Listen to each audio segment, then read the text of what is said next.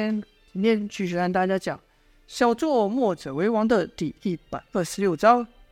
前面说到了，燕军果然趁着奸细在城内捣乱的时候，来个内外夹击，发起了全面猛攻啊！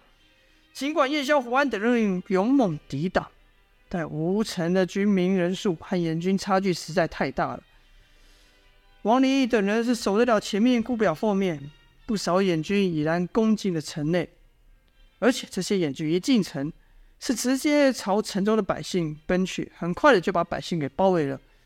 因为前面说过，这时候啊，谁是奸细都分不出来，所以燕萧就下令让百姓们聚集在一起，以免被那些难以辨别的穿着无城军民或冒充百姓的眼军所伤。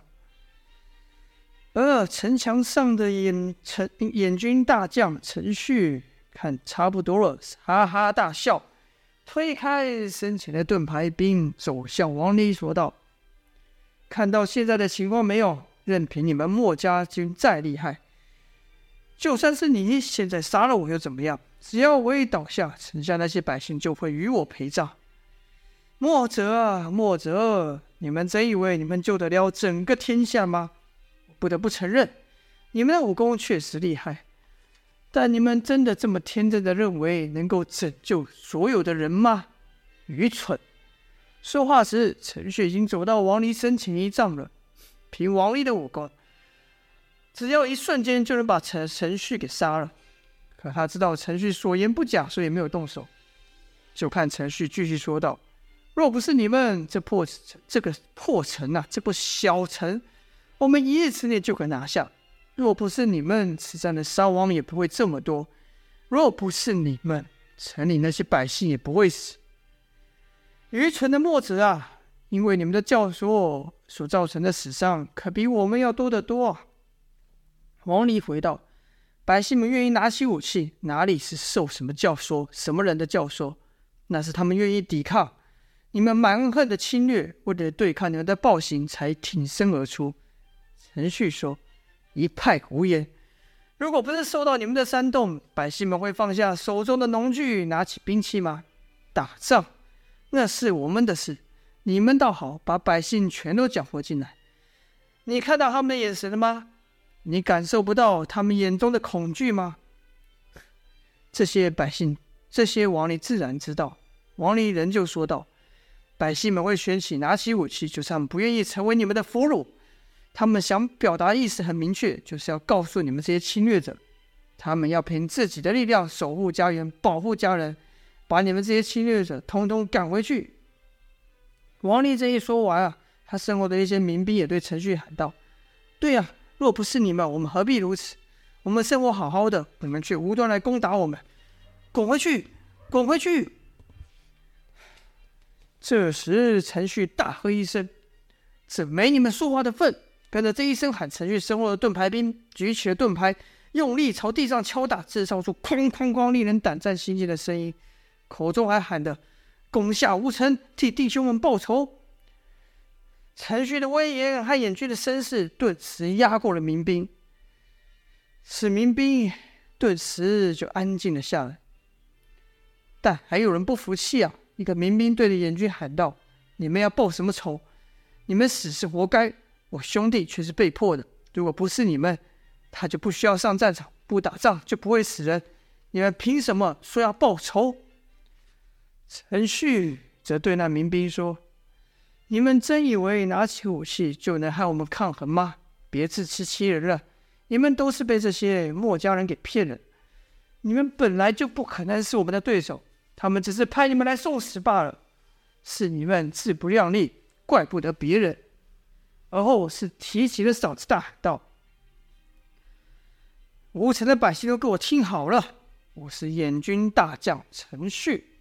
如果你们现在放下手上的兵器，不做无谓的抵抗，我可以答应你们，饶你们性命，也不伤害你们的家人。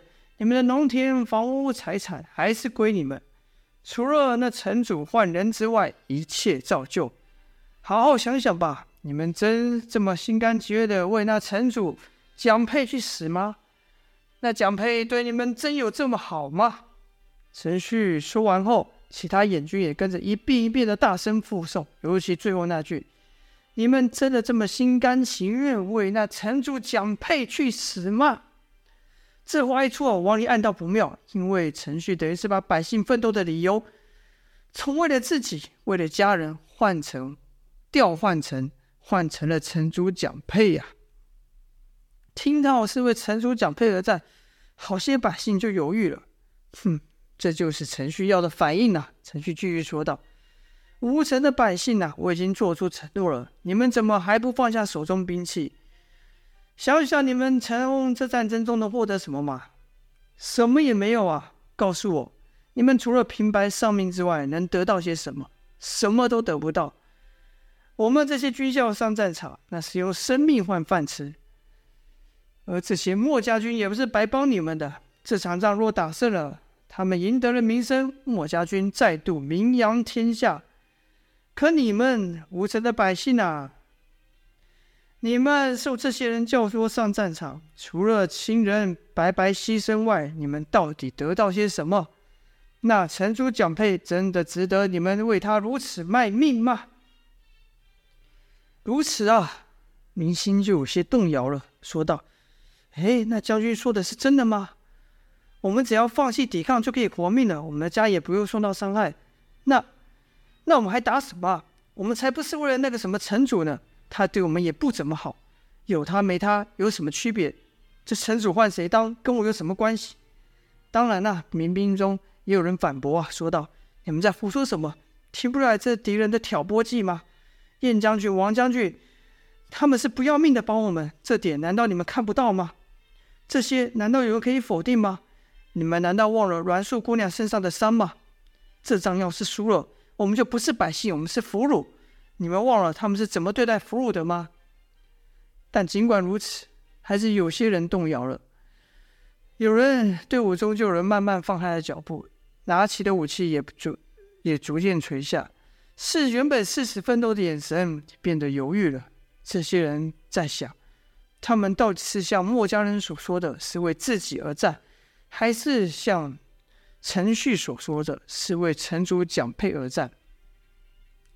王离知道，此刻左右战事的不再是眼睛，也不再是他们，而是民心。如果城主蒋佩这时候站起来高喊几句：“百姓们不要动摇，我与你们同在，我们共同保卫我们的家园”，那情势就有转机了。可此时，城主蒋佩人在哪呢？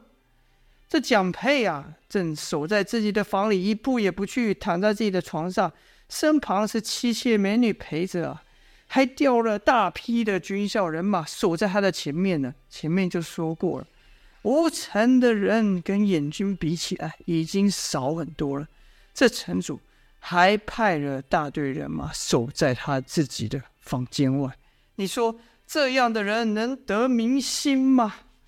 其他大臣也是啊，一个个都躲得好好的，让别人替他们去拼命啊。这样的情况，谁还愿意替他们战斗呢？有些是直接转身跑了，但他不是放弃战斗，他只是不要为吴城这些大官权贵战斗，而是只要为他们军民、为他的家人而战。一看有人脱队啊，原本还犹豫的人就跟上去了。如此一人变两人，两人变四人，此消彼长。燕军可说是控制了局面。正在此时，城外突然的轰隆巨响，城门应该说城门处突然传来轰隆巨响，伴随那一声巨响，产生了巨大的晃动啊！据说这城门怎么关起来了呢？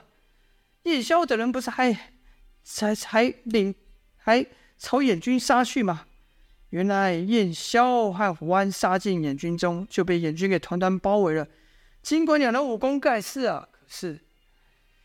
耶，伯法也是被淹没，他坐下的马都被刺倒了。而在他们冲出去对燕军展开攻击的时候，就已经吩咐了吴城的守兵说：“要是看不到他们的话，就把城门关上，不要管他们。”所以城门才关起来。可此刻，一声巨响朝城门处撞来，差点把城门给撞破。范图可知道这不得了，因为是对方派出了冲城车啊！别看城内已经有不少燕军进入，要是城门被攻破，那进来的眼军可就是现在数倍之多。范图只好弃守原本的阵地，朝那被撞的城门赶去。就在范图率领一众军校、一小队军校来到城门前，想挡住的时候，砰的一声巨响，城门被撞开了。范图等人正好被撞上，撞力极大，范图倒地后喉头一热，噗，吐出了一口热血。范图倒了，还有其他军校上冲上前去抵挡啊！可范图知道完蛋了，大势已去，正要开口喊他们回来的时候，话还没来得及说出口呢，就看雪花纷飞，跟着一人骑着高大的骏马冲了进来，那人手持刀枪，手一挥就打倒了一片军校。而后那人哈哈大笑，说道：“小小破城，居然敢浪费我这么多时间，伤我这么多手下！”你们还不投降？谁让我看到再拿着兵器，立刻杀无赦！看这人的气势，这人的武功，这人能指挥燕军，那自然不是旁人，不是一般人呐、此人正是燕军的主帅曹廉呐！范图就问道：“你就是燕军主将曹廉？”就看曹廉调转马头。一枪抵在范图的胸前，说道：“不错，我就是曹廉。想必就是范图了，范将军。”曹林嘴上说的客气啊，可手下却把范图给架了起来，两把利刃抵在范图的脖子上。没想到范图居然不惧怕，嘴角甚至露出了微笑。曹林说：“范将军厉害啊，此时此刻还笑得出来。”莫非还指望你们的救星莫家军吗？哼，他们此刻只怕早就倒下了。范图说：“不对，不对。”曹廉问道：“什么不对？”那墨家军确实有些本事，开始时杀了我先锋官郝宪，又在城外设了壕沟陷阱阻止我军，但这小手段哪里阻止得了我呢？我不过使出了疲兵之计，连门无成就乱成这样子。哼哼，天下闻名的墨家军也不过如此而已呀！曹廉此刻认为自己已经打败了天下闻名的墨家军，得意的笑了出来。哎，奇怪的是，这范图也跟着哈哈大笑。曹廉不解，就问道：“你这手下败将，笑什么笑？”范图说：“钓到你这一条大鱼，我怎么会笑不出来呢？”曹廉不明白范图说什么，以为他只是死到临头嘴硬罢了。便用枪推着范图前进，说道：“一切都结束了。吴城的军民，让你们看吧，你们的军将军已经在我手里了。再不投降，我一枪就把他给解决了。”哪知范图不但不投降，还大喊道：“垃圾关！”就听到轰隆隆的巨响，连地面都跟着震动起来啊！跟着就看朝帘的四周，也就是说那块区域。应该升起了前后左右的升起了大板子，大板子升起的同时呢，还喷溅出了一一些刺鼻的液体。那味道，曹廉一闻就知道不好，是油啊！原来这个机关就是燕萧在范图后院日夜打造、守住吴城的最后一个关卡。这时候，曹廉的营众演兵，甚至是应该说，甚至是吴城的军民。包含的大将范图都被这机关给框在了里面。此时又看到机关，想起了前一次壕沟陷阱，眼军死伤惨重啊！当时有些眼军就慌了，心想：完了完了，他是想把我们困在里面烧死啊！曹廉知道，慌什么？杀出去不就得了？话刚说完，城外就传来。眼军的惨叫声，曹莲赶忙朝喊叫声看去，就看眼军啊，像稻草一样被两股疾风给吹倒。很快的，那两股疾风就来到了城门处，堵住了曹廉的后路。这两股疾风不是旁人呐、正是开了无双的燕萧和胡安。原来燕萧认定自己不消失在曹廉的面前，曹廉是不会出现的。蔡胡安当了一回敢死队。杀进燕军中，而且越杀越深，直到马被刺落了马，身影被燕军给淹没。两人在重重野军中，面对四面八方的攻击，要装作不敌，那是如何困难的事？一个不留神假败，可就变成真的死了。尽管两人使尽了墨守成规啊，身上也不免多处受伤，所幸只是一些皮肉之伤。待城门破的时候，燕萧知道时机来了。穿云枪一使劲，开了无双啊！把身边的燕军全部打飞。胡安也是，不妨都让，两双刀挥舞起来，好像两柄夺命的龙卷风。跟着这两人就互相掩护的，一左一右杀了回来。曹林一看有人出现在身后，尽管只是应该说是堵在城门口，尽管只是两个人，可这两人就好像撼动无法撼动的大山一样。曹林心里暗骂道：“可恶，没想到还是中了墨家的奸计。”可曹连此刻也不是一点筹码也没有啊！就听他对着城墙的陈旭大喊道：“陈旭！”陈旭此刻正在和王离对峙呢，同时也看到了城下城门，应该说城门口前呢、曹连的处境。就看陈旭一手高举，喊道：“动手吧，墨家军！”全城的百姓都会害我们陪葬，我们就来算算这账是哪边死的人多。如此形势呢，就变成曹连等人被机关和燕萧、胡安围住，百姓们则被燕军给围住啊。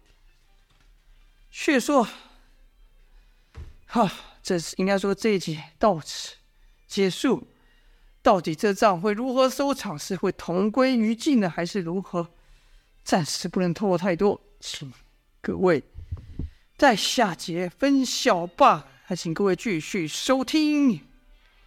好，今天就说到这了，下播。